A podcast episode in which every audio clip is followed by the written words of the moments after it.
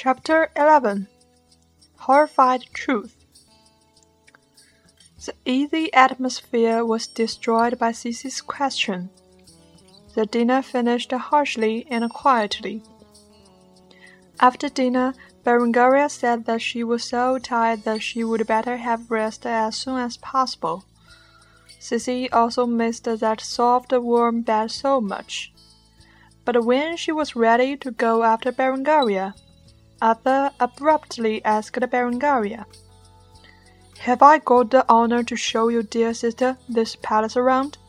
I am convinced at her first visit to Oxford she must have desired to have a good look at this great palace. Before Berengaria replied, Cici quickly rejected his good sense. No, I don't. The last thing she wanted to do now would be go around with this bad boy.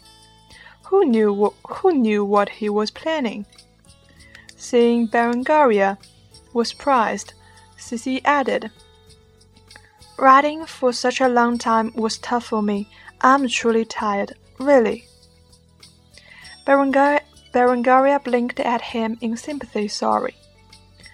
It seems that my sister is out of condition. Maybe we can have another time for visiting. I think we have to stay here for a few days more. Cici breathed a sigh of relief, but Arthur still insisted. Well, so am I honored to send Princess Baronasia back to her chamber? Such a short distance! Why take the trouble to do that? The wicked head must play tricks on her. However, obviously Berengaria did not think, think so. Ria was very glad that her sister was popular with young knights and gave her permission without, without hesitation. When Cici realized what had happened, she was already on the way with Arthur. Although she imperiously desired to return, with the witness with the witnesses of maids and footmen in the hallway, Arthur dared not to step out of line. So she just so she just carefully and slowly followed his steps. At her door, Cici thought she was safe now but the devil spoke. You would like to go out with me, or you would like me to come into chamber? I would like to go back on my own, would I? Cici pretended to be innocent. Arthur looked around, deliberately whispered aloud on her right ear. I'm pretty sure there is no objection if I enter your chamber right now. Or they might think you invited me to do that. After all, with such skinny figure and a plain face, you have never attracted someone as, as handsome as me, have you? So, could you please go away and find a pretty one who can attract you? Cici had little interest in wasting precious sleeping time with him now. What the hell did he want? If you have some words for me, please speak out here now. Arthur leaned against the doorcase, decided not to compromise. But her feet did not allow her to consume time with this pighead. She finally broke the deadlock. Well, well, you win. Let us appreciate the great palace. For her consideration, outside should be safer than the inside. At least there would be more people around for help. Nevertheless, she totally forgot the most essential fact. Here was his turf. What did the saying say? I have a full run of my own turf. Led by Arthur, they turned and turned. Apparently, he had no intention of introducing to her, so she just appreciated eh, so she just appreciated the palace on her own. When they came to a relatively private place, Arthur stopped short and swiftly told her in Basque, Never, never speak ill of Philip II in Oxford again. He and his sister are both here. Cici looked at him in astonishing. She was uncertain for his warm hint. Did he worry that she might trouble him by speaking improperly? Or he worried about Berengaria? She replied in Basque in lower voice. I have, I have to apologize for saying that, but I know nothing about their existence. Whatever issues involved with politics were always sensitive, especially topics topics about those SVIPs. Every word should be reconsidered, or you might give offense without recognizing and kick the buck sooner or later. Arthur paused a moment, stared at her. Philip sticks to his principle. Whatever he provides, he will ask for repayment. Whether others like his gift or not is out of his consideration. Sissy paid special attention on his tone, and then asked, In fact, you pretty welcome Philip, don't you? If French princes marry Duke, my sister will have to face tough choices to be Duke's mistress or to leave him. You understand well my sister sticks to tradition and is loyal to Holy Father. So you are waiting, waiting for my sister leaving Duke, do you? Don't call her sister. It makes me disgusting. You know you do not deserve that. Arthur turned angry from embarrassment for being seen through. You liar! Whatsoever, Duke will never have an eye on you. How do you know? Maybe Duke is different from your preference. Maybe he likes my type. Although she had no preference towards Richard, but she believed her words and tone can, re can really irrite Arthur. Did not know why, she found that it was funny to play tricks on this childish boy. But Arthur did not turn angry this time. He stiffened himself and grabbed her wrist. said, said through clenched teeth, What the hell you know? Who tells you? What's your ambition, poaching Duke? Sissy was too shocked to say anything.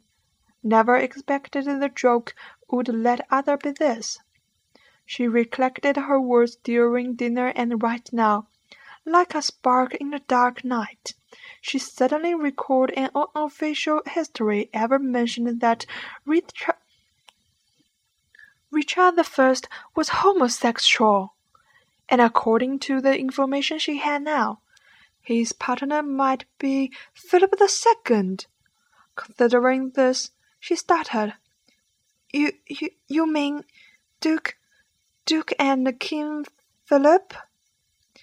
Arthur immediately clapped his hand over his mouth before she continued.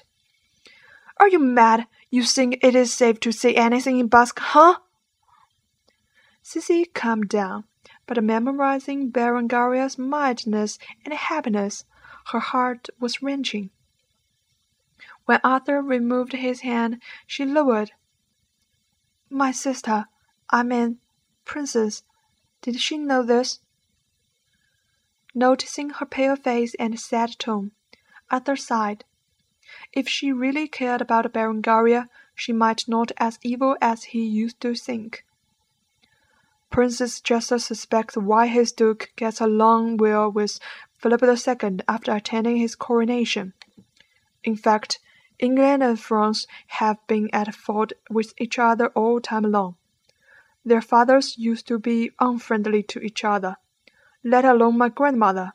She divorced with she di- she divorced with Louis Seventh, and, remar- and remarried my grandfather. Thus she brings Duchy of Aquitaine to England. It is a large and fertile manor. It's cruel, Toria. You know everything, but you do not tell her the truth. You love her. Why don't you tell her? Is it meaningless for her to wait for Duke's proposal year after year? Sissy hid her face in hand, did not want Arthur to witness her tears. It was not worth while for Ria's love. What would happen if she knew the truth? Arthur leaned on a marble column. Between his eyes is shadow of something sentimental. I've just known this. Previously, every time Philip II came to Aquitaine, I was not there. But others like Duke William de Longchamp, Count Philip of Flanders, and Sir Hugh have already known for some time. Actually, when Count Philip attending coronation with his duke, they've already. I've thought several times of telling Princess, but the Duke had told me Princess Berengaria is the best choice for queen. If he has to marry someone in the future, the bride must be Princess Berengaria. So I. So you chicken out? For God's sake, you coward! Sissy wept out tears, drew a deep breath. Whatever you consider, I will tell the truth to Ria. She deserves this. Though she marries Duke and becomes the queen in the future, she may live like a widow. With an old black look, Arthur gazed on Sissy.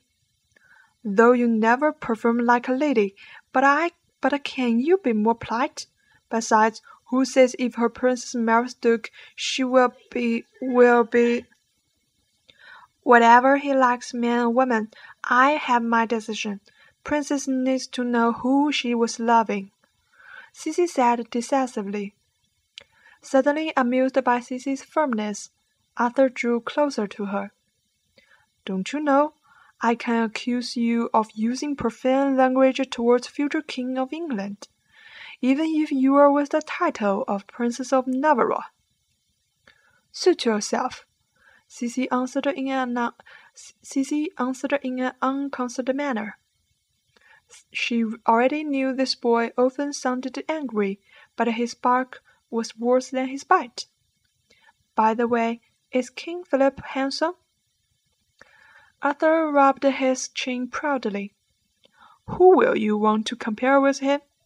If to others he can be counted unhandsome, but to me he is far from handsome. As for figure, aha, as wizen as pot. Sissy nodded. Well, you have used profane language towards King Philip, so if you report me, I will do too.